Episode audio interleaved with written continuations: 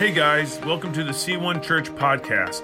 I pray that this message encourages you, builds your faith, and helps you go after Jesus. If you'd like more information about C1 Church, please go to our website at c1.church. Enjoy the message and be blessed.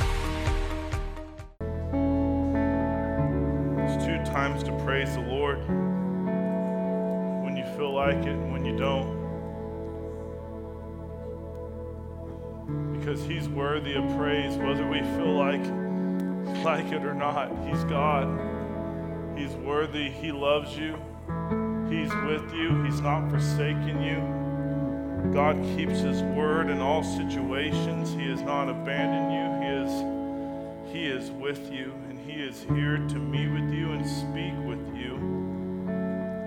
Father we just thank you because you are so good Father, I pray right now in the powerful name of Jesus that you will open every heart and every mind. Lord, I pray right now that you will speak to us in a way that only you can. That we walk out of this building more like who you are and less like who we were when we walked in. Holy Spirit, we need a work of you in our lives. Lord, we don't need another message. We don't need another song. We need a move of your spirit in our hearts and in our nation. Holy Spirit, have your way in us. Lord, let us walk in repentance before you. Let us walk in humility before you, oh God. Lord, I pray that you will help us to speak truth and love to our culture, to our family, and to those around us. And Lord, use us for your kingdom and your glory. I pray. Lord, I pray that for every person walking in here today, that they walk out changed, Lord. They walked in caring. They walked in carrying heaviness. I pray that you will give them a spirit of gladness. If they walked in carrying anxiety, that you give them peace. If they walked in with depression, that you give them joy. If they walked in sick, let them walk out well. In the name of Jesus, we pray. Pray. Amen. Man, you may be seated. I already did.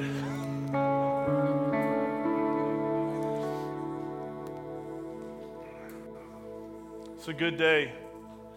It's a good day. Any day that the church gathers together to worship Jesus is a good day.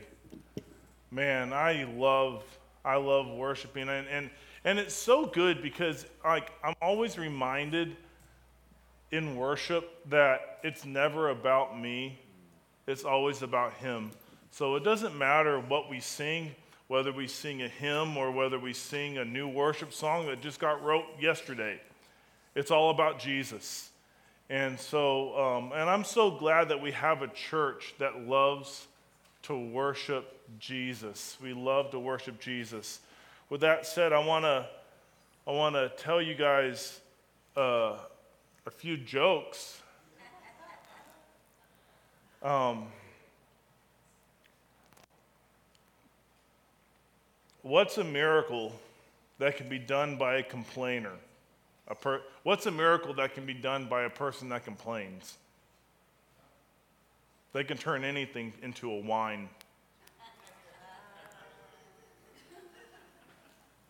Oh, come on, that's dumb. What did Daniel of the Bible tell his real estate agent? Does anyone know? I prefer a house without a den. it's, it's dumb. It's dumb. No, I there's there's a classic I wanted to share. I've shared it multiple times, but it just makes me laugh every time I share it. So I'm going to share it again, just because I don't think I've shared it in like six months, because Amy threatened me. Uh, but this guy, um, he, he was traveling to the Middle East and he was going through the Holy Lands. And um, this is not about U.S. So, no, uh, he just got back from the Holy Lands. Uh, but he, uh, he was going through the Holy Lands with his wife and his mother in law. And while they were over there, his mother in law um, tragically passed away in the Holy Lands. And the grave digger and the mortuary person, all that, they said, so we can, we can bury your mother in law here in the Holy Lands where Jesus walked, um, or we can ship her back home to be buried back home.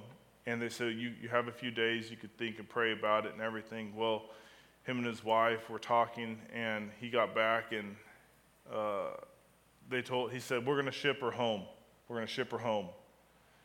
And uh, the gravedigger and you know the mortuary people are it's like are you serious? It's going to cost you know 100 times more. You could bury her here for 50 and have a beautiful funeral in, in the holy lands but you're going to choose to ship her home for $5000 and he said listen 2000 years ago a guy was buried here and three days later he came back to life. I just can't risk it so I'm telling every time I'm told, it just makes me laugh. I mean, I can't say that I wouldn't do the same thing. So, no, I have great in laws. Just don't tell them that. Um, praise the Lord. And if they ever visit, I'm not going to point them out because I know that you guys will tell them that they're great. And no, I, I really do have great in laws. Um, today, we are in the middle of a series called um, What Does That Really Mean? And we're going to be we're going to be talking about have you guys ever heard that phrase guard your heart so we're we're going to talk about what it means to guard your heart today because this is level 1 of spiritual warfare like the first and probably the most important spiritual warfare you'll do is to guard your heart. Because out of your heart flows everything. And don't get me wrong, we could do spiritual warfare for other people. We could do spiritual, we could, we could intercede and pray for other people. And a lot of people are really good about that, but this is the one area that they lack. And, and so what does it mean to guard your heart? We've heard this your, our whole life, and we live in a society that says, follow your heart. We live in a society that says, be your true self. We live in a society that, that says, be true to yourself. We, we live in a society that's all about self. We live in a society that, that wants you to be woke um, that, that wants you to wake up to the new ways and new teachings and how society is. But the Bible says this in Proverbs chapter 4, verse 23. It says, Above all else, guard your heart, for it determines the course of your life. And this whole chapter here is about following wisdom. Like, obviously, the whole book of Proverbs is a, it's a book about wisdom, but Solomon's writing this and he's saying, Sons, Listen to me. Above all else, find wisdom and guard your heart. Find wisdom and guard your heart.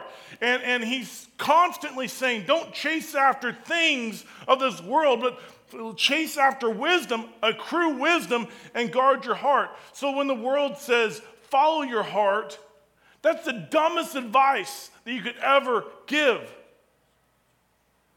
The Bible also says your heart's full of every kind of wickedness. Like it's just horrible advice. Guard your heart. Know why? Because our hearts are so fickle. They'll be happy one minute, they'll be sad the next. They'll like this for a moment, and then they won't like this for the next. But the Bible says, guard your heart because your heart will lead you. It'll chase you. You might love a person now, but in five weeks you might hate them. But love is a choice. I mean, you know how many marriages have ended because someone followed their heart? Because love is not an emotion. Love is a character trait of God. It's who He is, and it's a choice for us. We choose to love. Praise God that my wife has chose to love me because I'm not always lovable. But she is. I mean, she's amazing.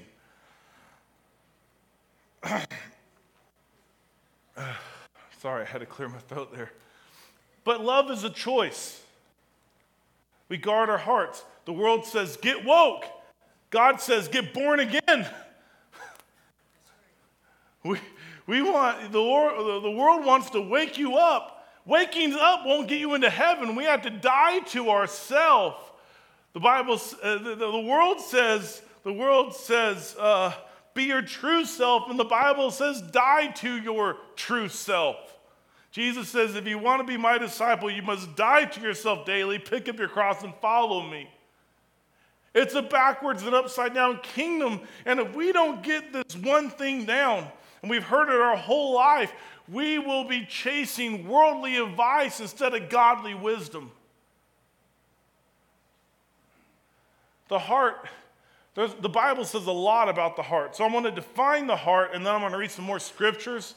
And, and so, because there, there's not just one passage that the Bible, if, if there was, I would be going through it because you guys know that I love to preach through large passages of scripture.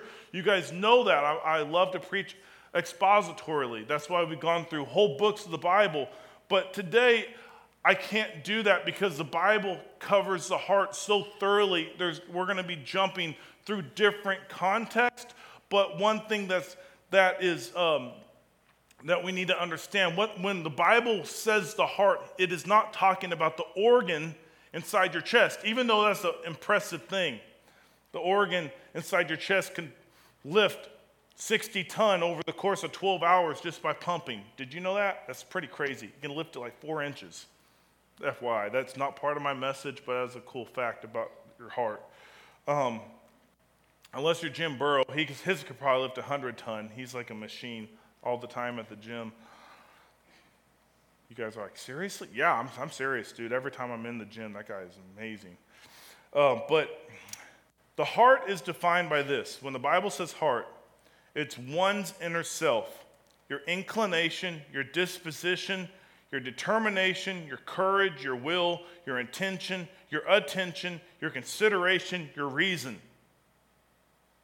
So when the Bible says guard your heart, it's saying guard your inner self, guard your inclinations, guard your disposition, guard your determinations, guard your courage, guard your will, guard your intention, guard your attention. What grabs your attention? Guard your consideration. What are you considering in life? Guard that and guard your reason. So let's look at what else. Jesus says this in Matthew 6 19 through 21. Don't store up treasures here on earth where moths eat them and rust destroys them where thieves break in and steal. Store your treasures in heaven where moss and rust cannot destroy, and, and thieves do not break in and steal. Wherever your treasure is, there the desires of your heart will be also. Jesus is talking about what we love and he's saying, what we love here on earth, that's where our heart will be. And what he's trying to get his followers to understand is put your heart on the things of heaven. Put your desire on heaven. The Bible says, don't look at this world, but keep your eyes focused on heaven. Constantly throughout the New Testament, we always keep eternity in mind. We walk by faith, not by sight. We always walk with consideration of heaven. And Jesus is saying, put your treasure in heaven, put your heart in heaven. Put what you love in heaven. That way, nothing on this earth will satisfy. Matthew 12, 33 through 37, Jesus says, A tree is identified by its fruit. If a tree is good, its fruit will be good. If a tree is bad, its fruit will be bad. You brood of snakes. Um, He's not talking about any of you. He is talking. Oh, thank you, sir. Read my mind. I'm sorry. One second. Do we have elevator music? Jeopardy music? Da, na, na.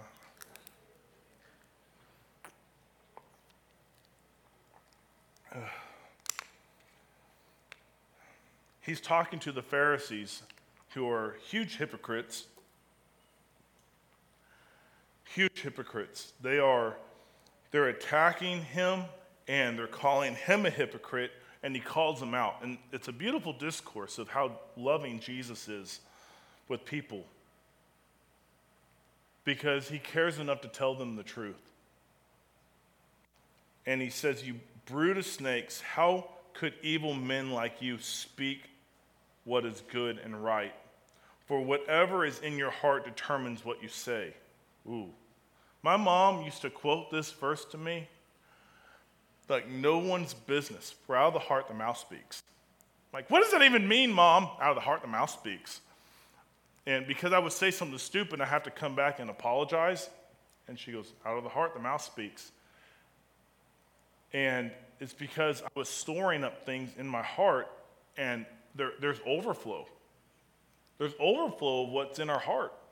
And Jesus is saying, For whatever is in your heart will determine what you say. A good, a good person produces good things from a treasury of a good heart an evil person produces evil things from a treasury of an evil heart. I tell you this you must give an account on judgment day for every idle word you speak.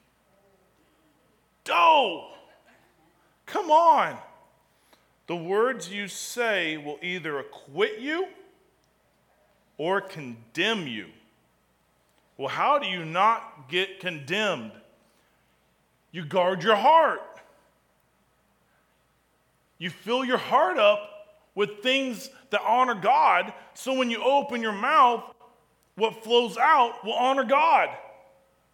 Our words matter, and we're actually in this series, we're going to talk about speaking life. And we're, we're, later, one of the other messages, we're going to talk about the words that we speak carry weight. And, and so, but Jesus is hitting on this. What's in your heart flows out. Jeremiah 17, 9 through 10, it says, The human heart is the most deceitful of all things and desperately wicked. Who really knows how bad it is? But I, the Lord, search all hearts and examine secret motives. And I give people their due rewards according to what their actions deserve. So when you do something, this says, out of your heart flows your actions. So if you're doing something, if you could be, this is why we need to do things always in the love of Jesus. Because you could be doing something that appears to be loving, but if your motivations are wrong, God sees that.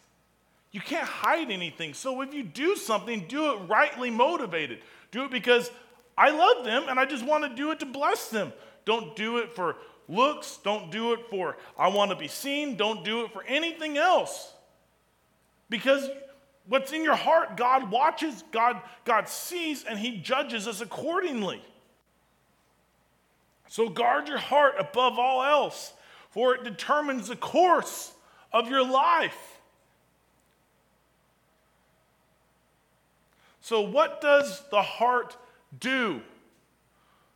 First of all, it directs us, it determines the course of our life.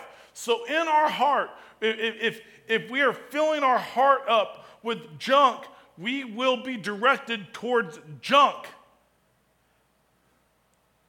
It directs us. Above all else, guard your life, for it determines, or guard your heart, for it determines the outcome of your life. If your heart's filled with junk, you're going to get junk. If your heart is filled with Christ and the things of Christ and things that glorify Christ, man, you're going to get life. You're going to get hope. You're going you're to get, it doesn't mean you're not going to get uh, bad times, but how you handle the bad times will be completely different if you're filled with Christ, if you're constantly putting that in. What else does it do? It produces overflow. What's in your heart will flow out. The Bible says, make no mistake, what happens in darkness will come to light. It, what, what's in you flows out. Jesus said, out of the abundance of the heart, the mouth speaks. Jeremiah says, God judges the innermost inclinations of your heart. There, where, there is, you might want, I don't really see overflow. Your life is being determined by what's in your heart. If you're a negative Nancy, maybe you need to turn off the news. If you can't see hope in this world, you need to, you need to check what you're listening to. I know it's hard to see hope right now, but we got to look at the source of hope. We, we, we, can't get, we can't get love, we can't get hope, we can't get anything other than Jesus. He's the source of all those things. So there will be overflow out of your, out of your heart. Um, your, your heart, another thing that overflows out of your heart is condemnation or acquittal. Your heart will either condemn you before the Lord or it will acquit you before the Lord. And it's determined by what is in your heart.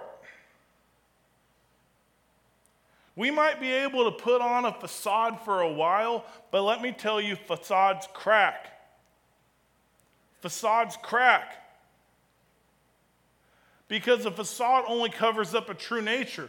I remember walking through Disney World, and there's like, it's called Main Street USA in Disney World, and it looks like a town in the 1930s, and it's so cool. And all the buildings look like they're set way back in the day, like when Phil was a teenager. And um, I, I, would have to go to like the 1910s for that, but um, come on, stop. But like the, the but the, but you walk in and all the, the all the buildings are modern buildings, but on the outside there's a facade. It's just a facade, it's just a cover up of what the true nature is. And, and sometimes we live life like that. But when you guard your heart and you fill your heart up with the things of God, you don't have to have a facade on. You could just be real. Like one of the things that drives me crazy about society, I'm going to get on a soapbox for a moment, um, but like hear me out on this is people don't know how to be genuine and authentic anymore. All they do is virtue signal. They're constantly um, Black Lives Matter here or um, this thing over there, and it's just like, just be real and love people. Just be real and love people. That's all you have to do. Quit virtue signaling. Because when you virtue signal, you're actually being, you're actually not being real with that person. And they don't even know who the real you is because all you're doing is virtue signaling. If you love Jesus, just love people. It doesn't matter if they look like you, smell like you, act like you, vote like you. Love people and be authentic. Don't go out of your way to try to be something. Don't go out of your way to, to make someone feel different or whatever. Like when, when you treat people differently, it doesn't matter their ethnicity. If you treat people differently, that's called racism. Whether you treat them better or whether you treat them worse.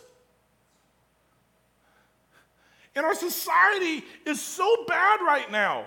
All we do is virtue signal. All we do is virtue signal. We try to try to look good. We try to put on a facade.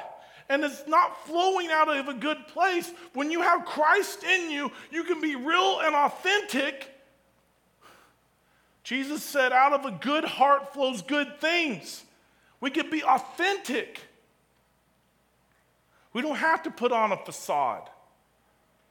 Following Jesus is backwards and upside down to this world. He is counterculture. His kingdom, it's kingdom culture. Kingdom means king's domain. King's domain.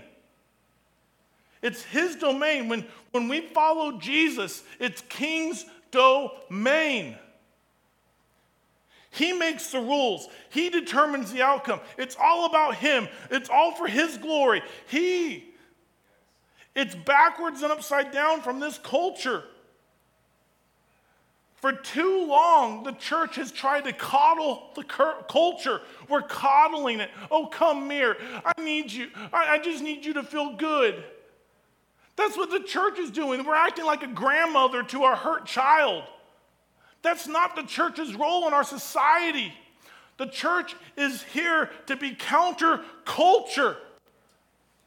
The church is here to call the culture to repentance. The message of the Old Testament was repent before God. Every prophet was repent. The message of John the Baptist in the New Testament was repent. The message of Jesus was repent, for the kingdom of God is near. And the message of the church is repent, for God wants a relationship with you. And we can't do that if we're coddling culture and we're putting on a facade and we're virtue signaling. We can only do that when we're authentic and we truly have Christ in our hearts flowing out of us. The gospel has to be in us to flow out of us. God has to be in us to flow out of us. So it says in Proverbs 4:23, guard your heart above all else for it determines the course of your life. This is the first and basis for all spiritual warfare, for reaching our nation, for everything, for reaching your neighbors. It's this. And it will focus our mind on the kingdom of God. So, how do we guard our hearts? We're talking about guarding our hearts, guarding our hearts, what it is to do. So, I'm going to answer two questions today. How do we guard our hearts? We guard our hearts by what we choose to listen to.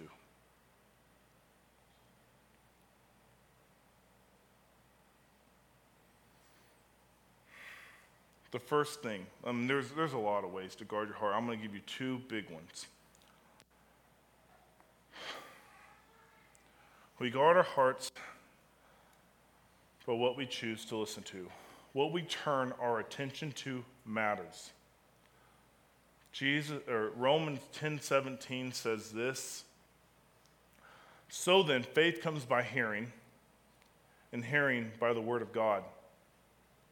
May I submit to you that you can't truly hear anything until you hear the gospel. You can't truly hear truth until you hear the truth. Faith comes by hearing, and hearing, you, God opens your hearing when you hear the word of God.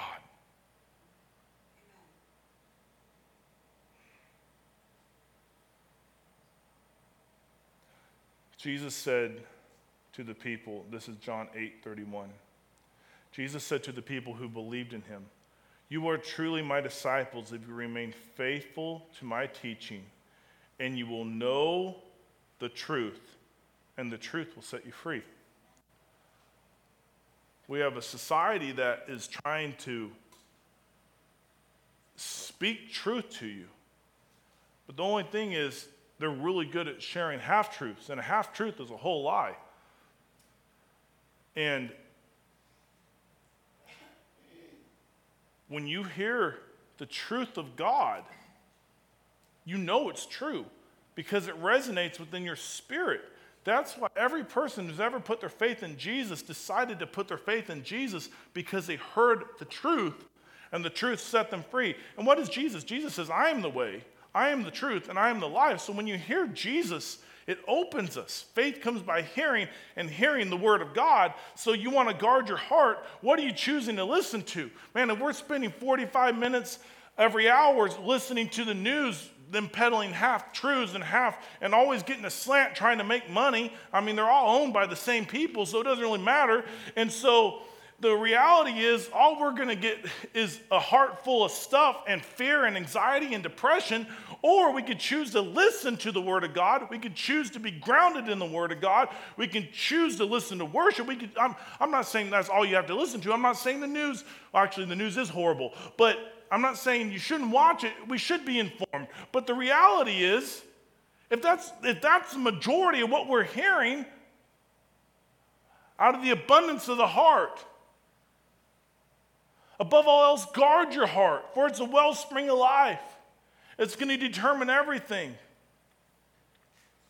We hear a whole lot of stuff that sounds like truth, but when you hear the truth, our spirit knows it. Our spirit knows the truth. The other day, I was, it was it's so funny how the Holy Spirit works, but I had coffee um, the other morning, um, real early, uh, with one of my board members, and he looked at me. He said, I feel like God has a special appointment for you today. I'm like, okay. I'm, I'm okay with that. Um, like, if Lord, like, what does that mean?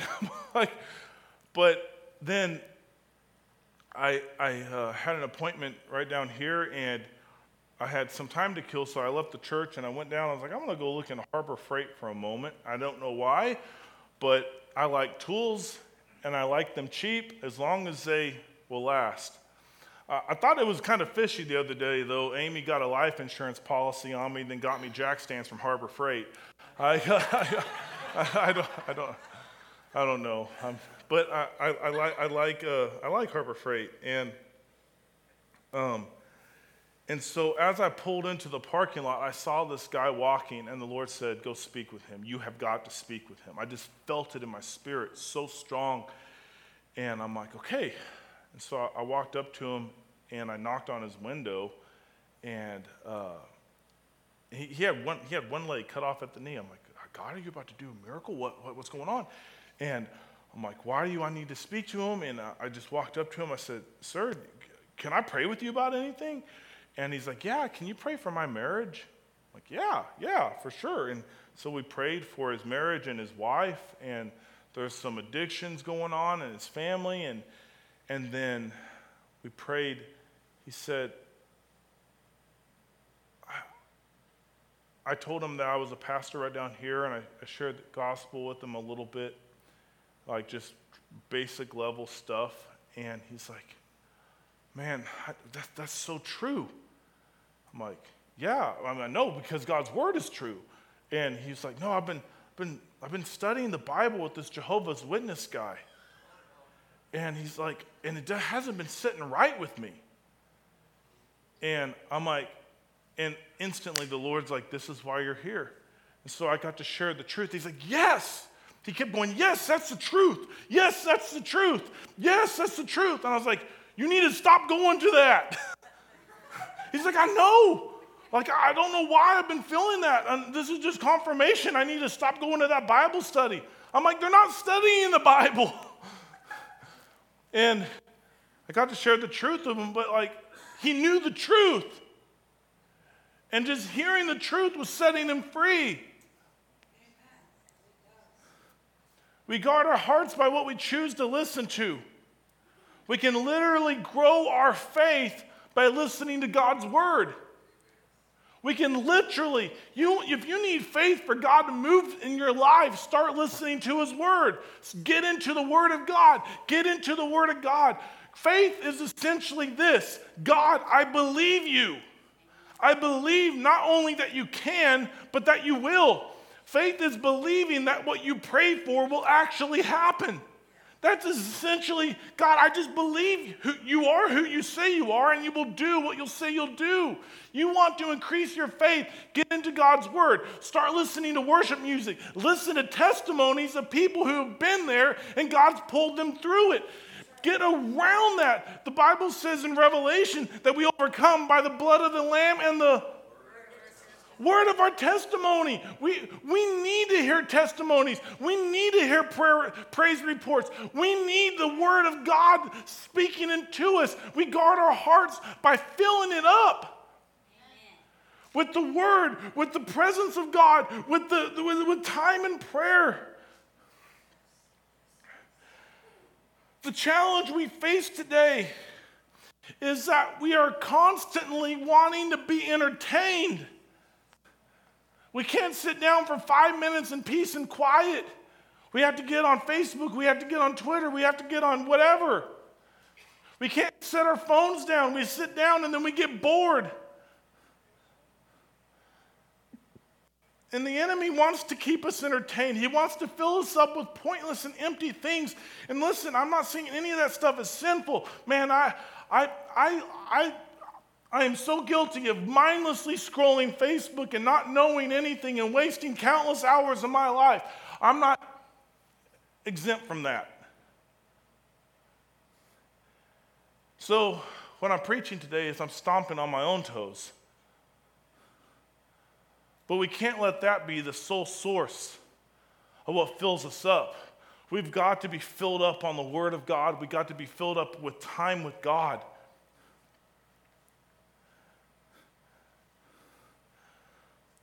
We guard ourselves by what we, we guard our hearts by what we choose to listen to. What are we choosing day in and day out to fill us?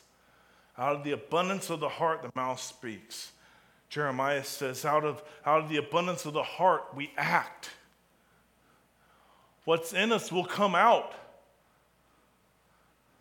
So we guard our hearts. The enemy is fighting to fill you with crap and junk. He's fighting to fill you with entertainment and pleasure and to just numb your mind and numb your attention. He's, the enemy is fighting to drive a wedge between fathers and children, between husbands and wives, just by just filling us up with things that don't matter. So, above all else, guard your heart. So, we guard ourselves by what we choose to listen to. The last thought I want to leave you with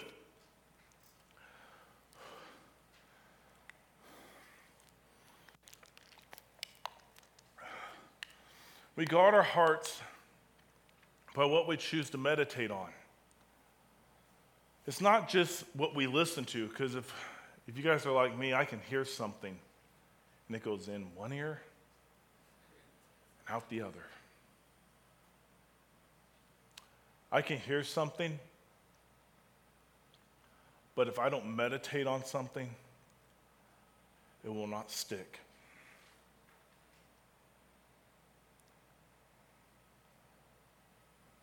It's just a matter of time. Well, before we have thoughts in our head that are affront to the Holy Spirit in us.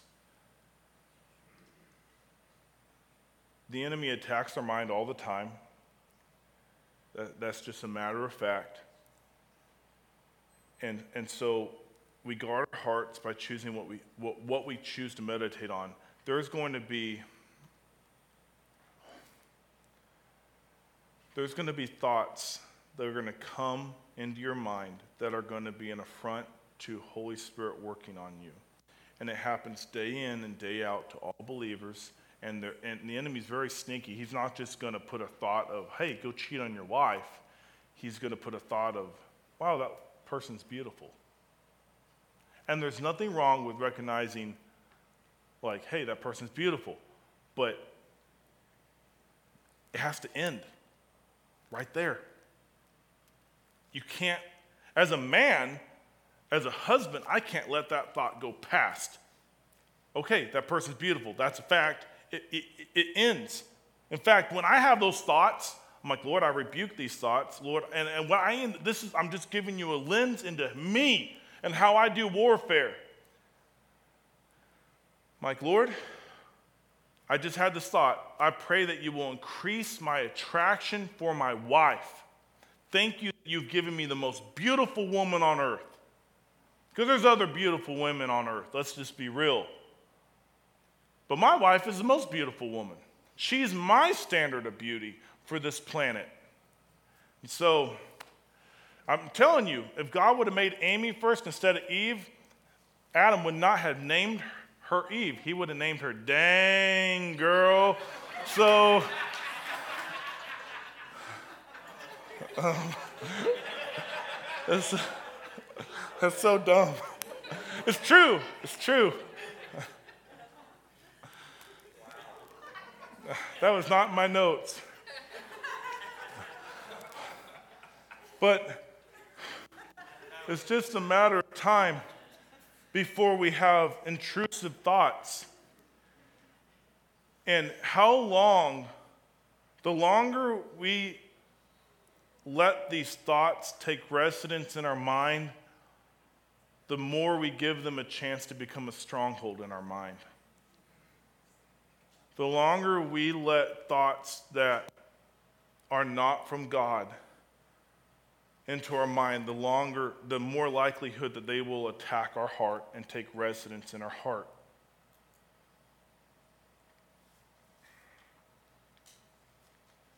The longer you have world motivated thoughts, the more, the more time you give the enemy an opportunity to make a stronghold.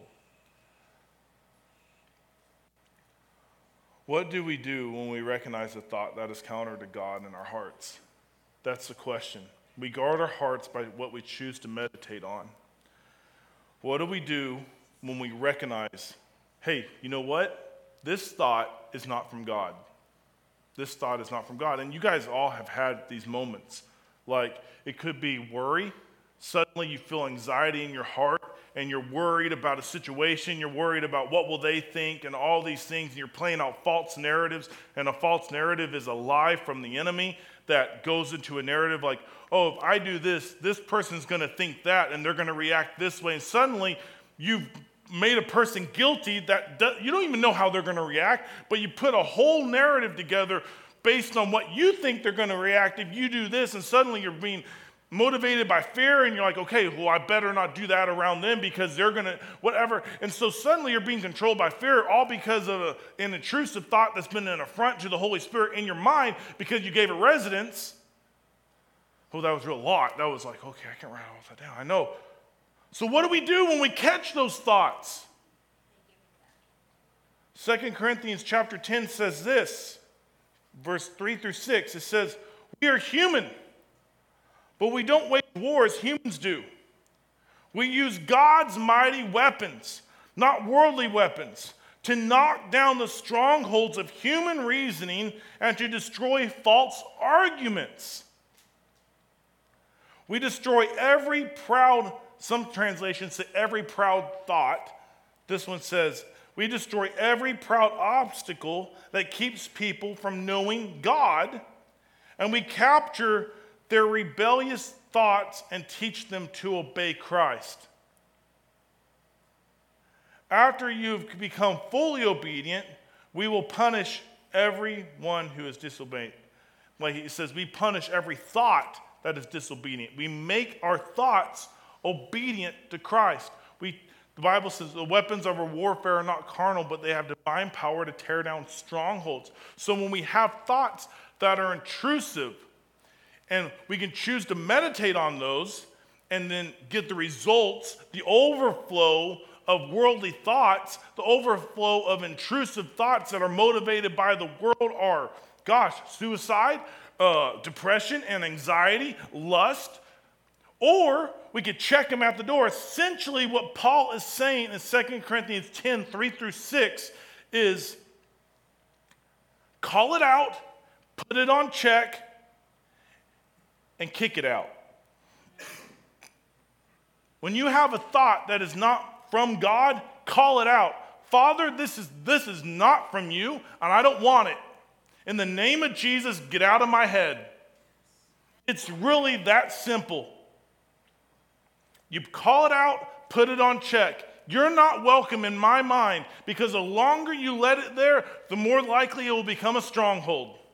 The more likely you're going to have to deal with it later. You might as well deal with it before it takes root because the enemy is always throwing, He's, he, he, throws out, he throws out lies and he throws out thoughts like they're going out of style and out of business.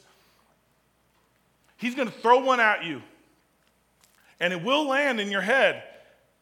But what we do is we Check it. Nuh not today, Satan. In the name of Jesus, get out of my head. So, what do we do then? We guard our hearts by cho- what we choose to meditate on. So, what do we choose to meditate on? This verse right here, it's, it's in Psalm 46:10. It was my mom's favorite verse. I, I think I've told you guys this, but like the, the last thing my mom told me was, I said, what, what has the Lord been laying on your heart? She said, I don't know. Uh, just still know that I'm God. I'm like, oh man, those are words to live by. That was the last interaction between me and my mom. And I'll never forget it. But then I got to my mom and dad's house, and it had been years since I, I like I got, been been to the house. I don't know, three or four years, and you know, Most women can't stand to decorate the same way. My mom like decorated for every season, and I got there and realized that she had that verse on every surface area of her house, every wall, every mirror. Like cup holders said, Be still and know that I am God. I mean, so I think what actually happened was I caught her off guard. I said, What has the Lord been speaking to you? And she looked up and read the first thing she saw off the wall and said it to me. It was something I needed to hear, but it's, it was my mom's favorite verse. She, she said it so much that people would just buy her stuff that said, Be still and know that I'm God. Psalm 46:10. So, what does it mean? Be still. Being still and doing nothing are two very different things. Being still is you choose to still yourself before God and meditate on who He is.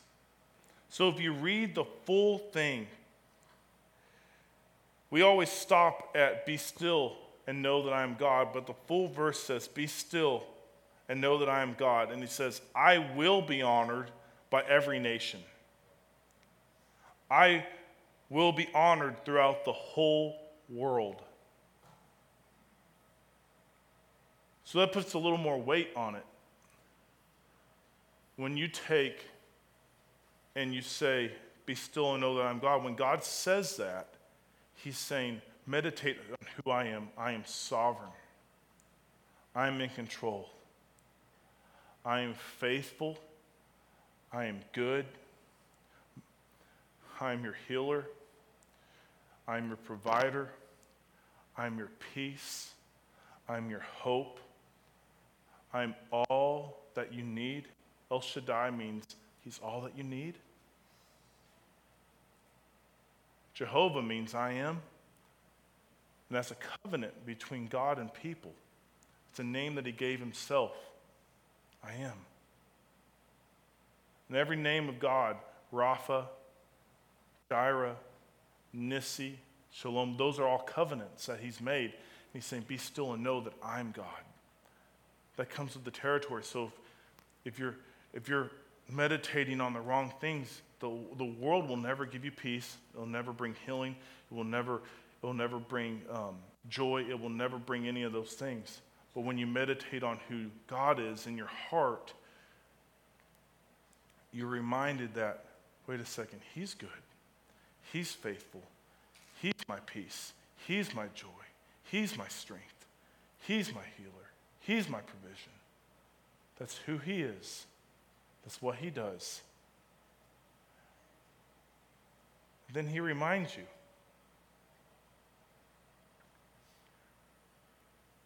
He says, I will be honored in all the nations. I will be honored throughout the whole earth. What, what he's saying is, hey, I'm sovereign. That means he's in control of all things. All things. That means if you're going through it, it had to go through him first. Man, if you're going through a hard season today, think about this. Meditate on this. God believes in you.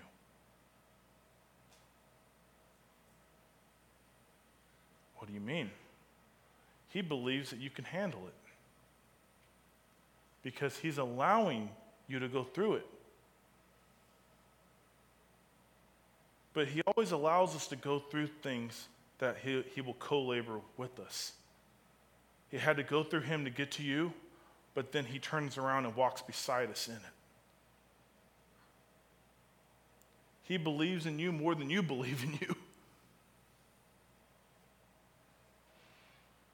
So we guard our hearts, first and foremost, by what we choose to listen to. What are we filling our heart up? Out of the abundance of the heart, the mouth speaks. Out of the abundance of the heart will dictate the course of your life. So we got to choose what we're listening to. What are we allowing to fill us? And then what are we allowing to meditate on? What are you meditating on? May I submit to you that if you're meditating on anything of the world, you're going to find yourself wanting. But if you meditate on the things of God, you will find yourself with peace and joy and hope and love. And you will see that though the season might be hard, that joy does come in the morning. So this is how I, this is how I want us to end. I, I, I, don't, I don't want music. I, I, don't, I don't want a song. I want us, the Bible, the Bible says that um, examine yourself, examine your heart. tells us to do that regularly. And then the cool thing is, we're really good at overlooking things in our, in our lives. David in the Psalms, he asked the Lord, Examine me. And if you find anything that doesn't look like you, reveal it so we can repent. And I, I just want to take a moment. And maybe I, I, I can't help but think that there are people here that haven't been guarding their hearts well. We've let other things kind of fill our heart up, and, and, and we're dealing with things that we shouldn't be dealing with all because of what's in our heart. But God, God's really good about examining us, bringing things to the surface so we can see it. And then when we see it, we have a choice. We can ignore it or we can repent. And let me tell you, man, when we humble ourselves and repent, the Bible says God gives grace to the humble. And so I just want to take a moment, right where you're at. I just, in your own words, say, Father, just examine my heart. If I've filled it up, Lord, your word says, guard your, my heart. And if, I, if, if I've let things in my heart that's not from you, Lord, I don't want them. It really is that simple. We're just going to just take a second.